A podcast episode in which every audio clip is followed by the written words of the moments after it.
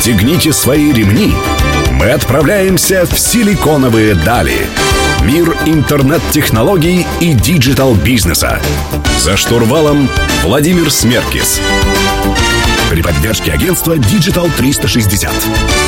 Добрый день, друзья. Сегодня среда. В эфире программа «Силиконовые дали» на Мегаполис 89,5 FM. Меня зовут Владимир Смеркис, и сегодняшней темой нашего эфира будет fashion -маркетплейсы, зачем их открывать и как на этом зарабатывать. У меня в гостях Андрей Скуров, основатель маркетплейса Reposh. Андрей, добрый день. Добрый день. Андрей, вообще, что такое P2P маркетплейсы и почему это является новым трендом в электронной коммерции в России и в мире? Ну, я бы начал с небольшой истории в первую очередь, что когда было бурное развитие интернета, а, все знают такой проект eBay, да, который появился в конце 90-х годов. И э, когда люди продавали какие-то свои антикварные вещи, личные вещи другим пользователям, да. Но это был вообще большой, он остается достаточно большой. И он достаточно большой, да, то есть он э, раз, э, имеет э, много теперь направлений, да, как и фэшн-индустрия, как и продажа автомобилей и так далее. Вот, поэтому в целом мы движемся по тому же пути. У нас были много проектов в середине нулевых, да, как оцифрованные из рук руки, появился там в 2007 по году Авито, да, был Молоток в свое время, такой ресурс. Кстати, много в то, в то время eBay, собственно говоря, тоже был такой аукционный. Аукционный, площадкой. да, аукционной площадкой, да, я поэтому э, вообще peer-to-peer разделил бы на несколько, э, на, на, на два сегмента, то есть первый, в первую очередь, это модель так называемый classified, когда мы говорим про объявления, да, и, допустим, там Авито, э, та же самая Юла у Mail.ru Group, да, они именно специализируются именно на объявлениях. И э, более такой новый тренд, это более современный тренд, э, это именно э, специализ, специализированные платформы, где люди могут с элементами некой социальности, да, где они могут продавать друг другу вещи. Вот э, мы являемся одной из таких платформ, где мы э, сфокусированы именно на фэшн-индустрии. Да? Вот, кстати, хотел добавить от себя, что совсем недавно читал пост одной моей знакомой, которая э, очень любит какие-то старые такие чашечки, фарфор, э, и говорит, что вот э, постоянно покупаю, в, в Америке она живет, mm-hmm. постоянно покупаю, и с этим фарфором, нетронутым, и приходят открытки и записки, где люди говорят о том, что вот этот вот э, комплект нам подарили на свадьбу, свадьбу там 35 лет назад или там 50 лет назад нашей бабушке подарили или еще кому-то. Э, то есть реально социальность, какая-то история появляется у вещей. Это не просто да, там, когда люди покупка нужной у, штуки. У, у, у, конкретного человека, да. И, безусловно, достаточно большим толчком а, послужило развитие всем известной популярной соцсети Инстаграм, да, когда люди а, сначала выкладывали там себя и свою жизнь да, в Инстаграме, а потом а, с ростом и популярностью соцсети этой, да, они стали продавать э, да, вещи вот эти какие-то. Вот сообщения уже э, напишите цену в личку, наблюдаешь да, вот. на каждом втором Да, посте. другой вопрос, что э, на, на, на наш взгляд и на мой взгляд Инстаграм, он дви, будет двигаться в этом направлении, но на данный момент он не, эта платформа не предназначенная для этого, да, то есть действительно она социальная, действительно можно посмотреть, у кого ты покупаешь, на человека, изучить его там жизнь и так далее. Но, тем не менее, за вот этой всей, всем маркетплейсом стоит еще история э, э, инфраструктурная несколько, да, то есть насколько человек может оплатить, да, и доставить э, этот заказ. Да, и который... знать, что ты отправляешь деньги, по крайней да. мере, кому-то точно да. за этот товар, да. он, он к тебе придет. Да, вот, поэтому в этой связи, конечно, с ростом онлайн-платежей, с развитием, вернее, онлайн-платежей, логистических цепочек, да, стало, безусловно, раз, развитием получило не только в России, да, в России мы находимся на, на, на начальном этапе. Друзья, продолжим беседу с Андреем Скуровым, основателем фэшн-маркетплейса Reposh. В следующем блоке вы слушаете «Силиконовые дали». Не переключайтесь, вернемся совсем скоро.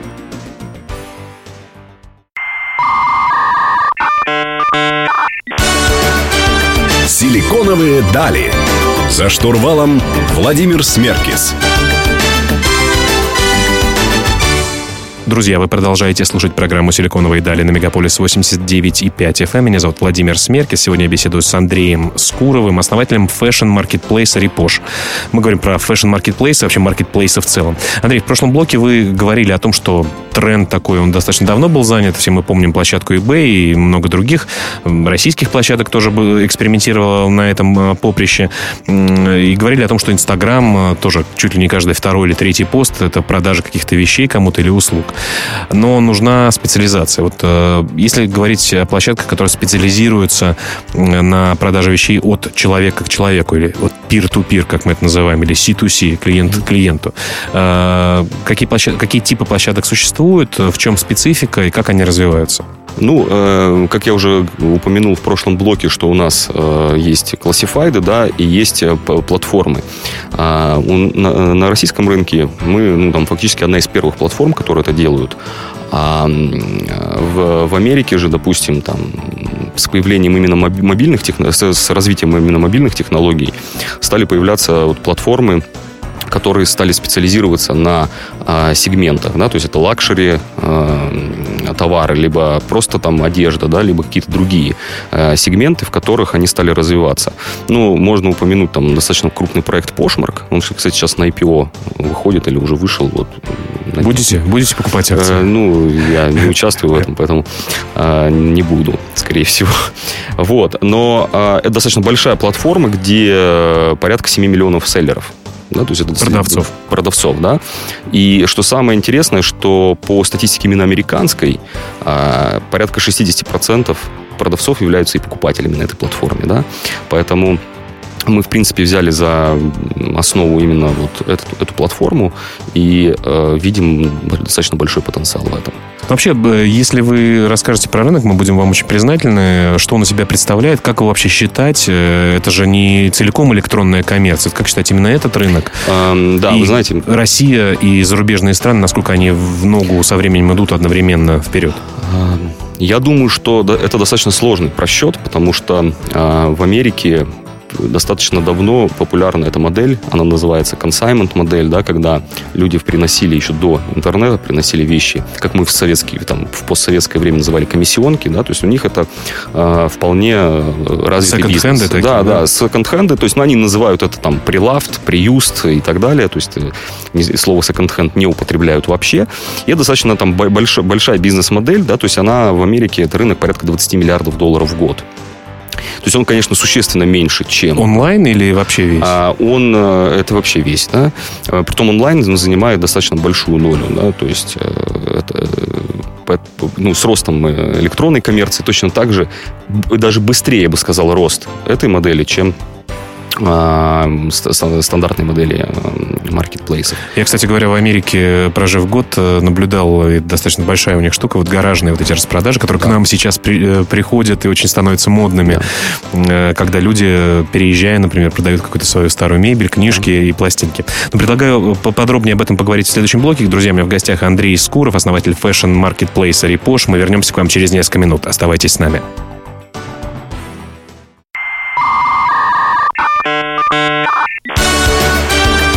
«Силиконовые дали». За штурвалом Владимир Смеркис. Друзья, вы продолжаете слушать «Силиконовые дали» на Мегаполис 89,5 FM. Меня зовут Владимир Смеркис. Сегодня я беседую с Андреем Скуровым, основателем фэшн-маркетплейса «Reposh». Мы говорим про маркетплейсы и про рынок вещей, которые были уже в употреблении, которые люди хотят передавать за денежные средства друг другу. Андрей, э, в прошлом блоке сказали цифру 20 миллиардов долларов э, в Америке э, рынок вещей, которые продаются уже будучи использованными. А как дела обстоят в России? Можно ли это вообще в России как-то посчитать? А, ну, в России это посчитать достаточно сложно, потому что а, у нас это находится все на начальном таком этапе.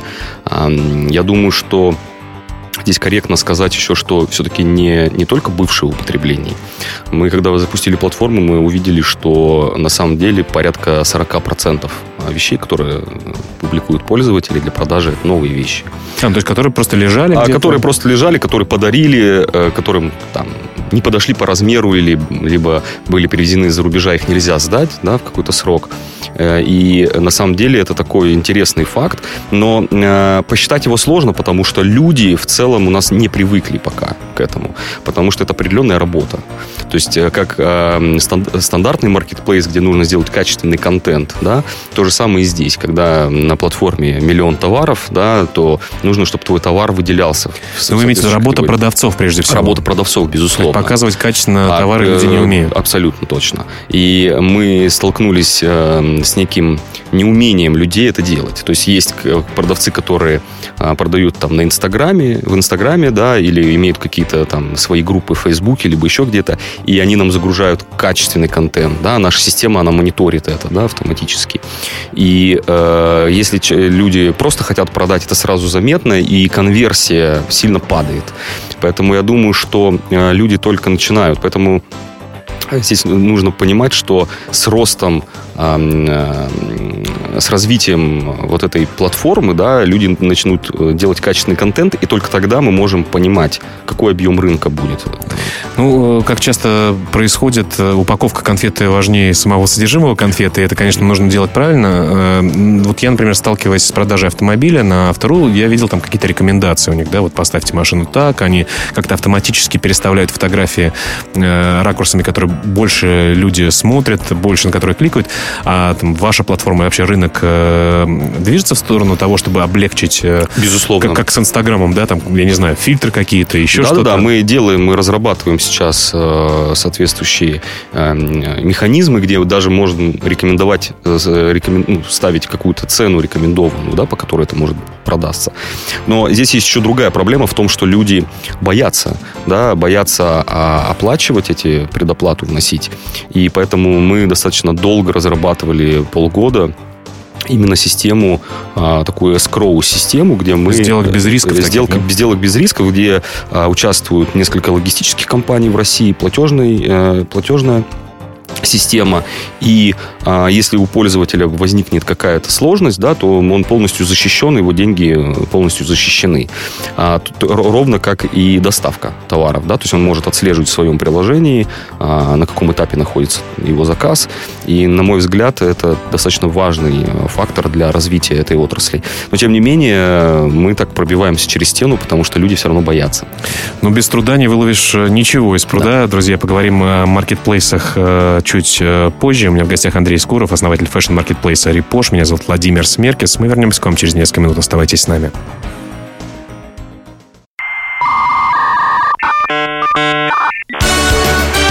Силиконовые дали. За штурвалом Владимир Смеркис. Друзья, вы продолжаете слушать «Силиконовые дали» на Мегаполис 89,5 FM. В студии по-прежнему Владимир Смеркис. Сегодня мы говорим про маркетплейс. И у меня в гостях Андрей Скуров, основатель фэшн-маркетплейса «Reposh». А, Андрей, давайте поговорим про вечную проблему маркетплейсов, вечный вопрос. Если особенно предприниматели решают запустить э, такого рода сервис, с чего надо начинать? Э, заполнять э, товарами сначала свой маркетплейс или гнать туда аудиторию, которая их будет покупать? Одновременно это делать? И с чем большая проблема? например, на вашем, на вашем, в частности, примере? Ну, я думаю, что сначала нужно собрать хорошую IT-команду и разработать эту платформу. Конечно, с продавцов, а, потому что продавцы а, делают контент, тот, без которого покупателям делать нечего. А с другой стороны, безусловно, если продавцов будет сильно много, но у них не будет покупок, то э, они потеряют, ну, у них не будет мотивации выкладывать товары. Поэтому здесь, конечно, если опираться там опять же на американский рынок, как я говорил, то и если рассчитывать, что большая доля продавцов будет покупателями, то, конечно, только продавцов. Мы стараемся сейчас концентрироваться на, именно на продавцах, но, тем не менее, не забываем о покупателях. То есть это просто разные каналы привлечения, да, и по-разному мы привлекаем. Но в первую очередь все-таки это продавцы, конечно. Ну хорошо, давайте вкратце попробуем. Да. Я знаю, что тема очень большая. Вкратце попробуем поговорить о каналах привлечения аудитории. Да? Вот что действительно работает э, э на начальном этапе, как распределяется, ну не точно, а хотя бы очень большими мазками э, ваш маркетинг-бюджет, диджитал-маркетинг-бюджет. На что? Ну, мы большую часть тратим все-таки на работу с блогерами. А, это традиционные а, перформанс каналы, да, и э, другие каналы, как, и для, для любых маркетплейсов. А вам удается, удается с блогерами договориться э, за перформанс? Или все-таки у них такие фиксированные цены? А, ну, мы сейчас работаем с, э, там, с новой платформой, да, достаточно технологичной, а, по, по которой нам удается работать именно по, угу. по нашей модели. Потому что, конечно, у всех большие вопросы, когда видят там по 5 миллионов э, человек э, у симпатичной девушки в Инстаграме подписчиков, э, реально ну, это люди или нет? Не, ну, во-первых, эта платформа, с которой мы работаем, она проверяет это. А во-вторых, мы, в принципе, сконцентрировались на микроблогерах. То есть, потому что, когда блогер рекламирует, у которого 5 миллионов подписчиков, это воспринимается как реклама. Угу. А все-таки мы хотим, чтобы люди говорили о нас. Нативно. Э, нативно, да, и поэтому с той платформой, с которой мы работаем, она делает это именно более грамотно с То есть, грубо говоря, берем там не одного человека, у которого 200 тысяч подписчиков, а 10, берем, у которого допустим, 20. когда мы запускались, у нас было там э, сразу тысячу публикаций. Угу. Да, и мы получили как бы, хороший эффект. Ну что, то есть эффективность э, в таком э, формате идти, по крайней мере, к блогерам, она выше? Существенно, существенно, да. Другой вопрос, что, конечно, когда есть, мы сейчас ведем переговоры там, с известными блогерами, у которых там 7-10 миллионов подписчиков, да, но это совершенно другие условия, это долгосрочные, долгосрочное сотрудничество, и э, оно стоит дороже, но оно нам нужно для узнаваемости бренда. Если мы говорим чисто про привлечение селлеров, то бишь продавцов, да, то, безусловно, а, микроблогинг мы видим более эффективен просто и более понятен. Хорошо. Помимо селебрити-маркетинга и блогерства, э, поговорим чуть позже. Все-таки хотелось бы узнать про некоторые ваше мнение э, канала продвижения. Друзья, у меня в гостях Андрей Скуров, основатель фэшн-маркетплейса Reposh. Меня зовут Владимир Смеркис. Мы вернемся к вам через несколько минут. Оставайтесь с нами.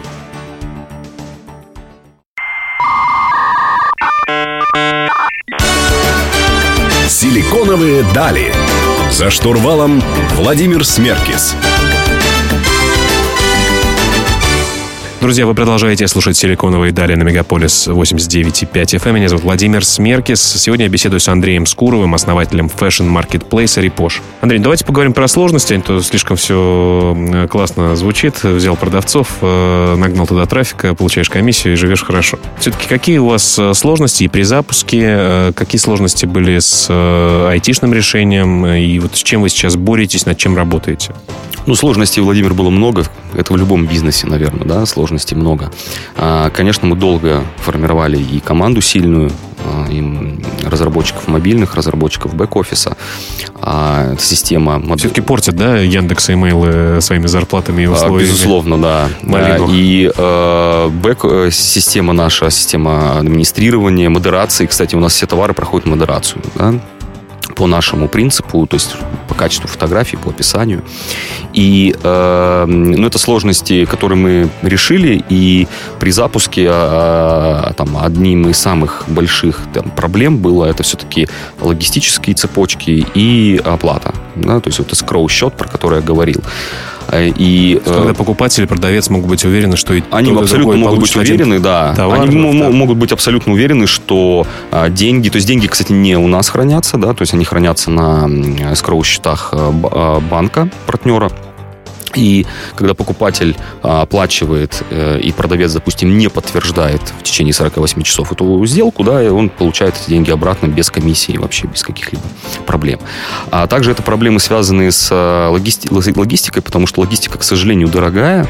А российский рынок, э, нам, мне лично хорошо известен, как он испорчен крупными игроками, когда, которые сжигали э, деньги, да, выжигали эту траву.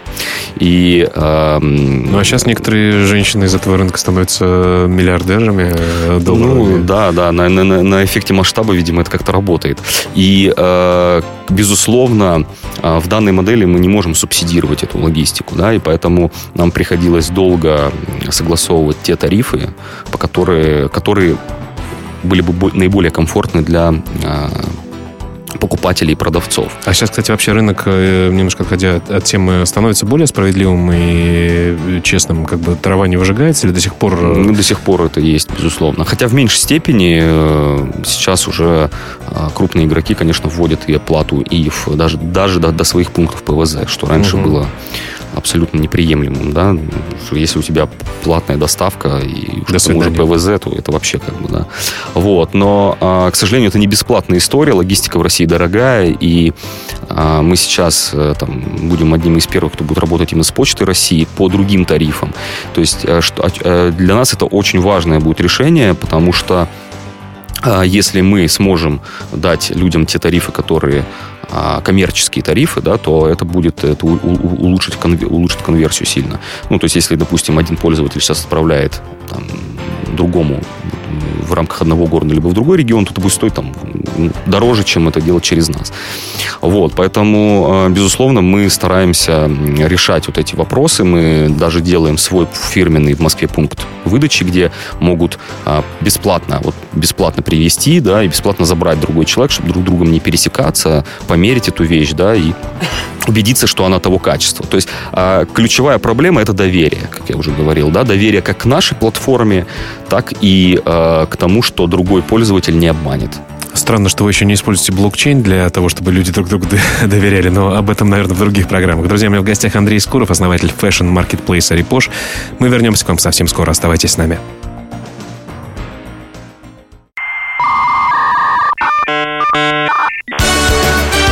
Силиконовые дали. За штурвалом Владимир Смеркис. Друзья, завершающий блок программы «Силиконовые дали» на Мегаполис 89.5 FM. У меня в гостях Андрей Скуров, основатель фэшн-маркетплейса «Reposh». Андрей, давайте в завершении поговорим о будущем. Как вы видите, вообще этот рынок будет развиваться. Я знаю, что очень много разных и технологических э, фишек э, было, много разговоров про них, я не знаю, онлайн-примерочные какие-то, еще какие-то вещи. Вот куда движется с технологической точки зрения, с точки зрения потребителей, с точки зрения сегментации этого рынка? Где мы будем через некоторое время? Владимир, я думаю, что мы будем... Э, никто не знает, где мы будем, да, но мы можем только пред, сделать некое предположение. Ну, давайте будем футуристами. Да. А, я думаю, что, безусловно, появятся какие-то решения тех, технологические, когда люди могут более качественно э, показывать свои товары, да, которые у них есть, в какой-то там 3D-модели, либо, э, как вы уже сказали, онлайн-примерочные какие-либо. Э, я думаю, что, безусловно, эта сегментация в рамках какого-то крупного игрока, будь то это Инстаграм, либо еще какой-то игрок когда люди могут, э, платформа может на основе предпочтений клиента, да, предпочтений э, покупателя, показывать ему э, те товары, которые ему интересны. Да. То есть сейчас мы видим развитие маркетплейсов в сегменте обуви, кроссовок, стритвейр, да, когда э, именно молодая аудитория на самом деле определяет вообще все развитие интернета. Да. То есть в свое время это был там Facebook, да, когда студенты да, использовали э, эту платформу, да, и потом она стала э, популярной во всем мире. Точно так же, как и эм, маркетплейсы.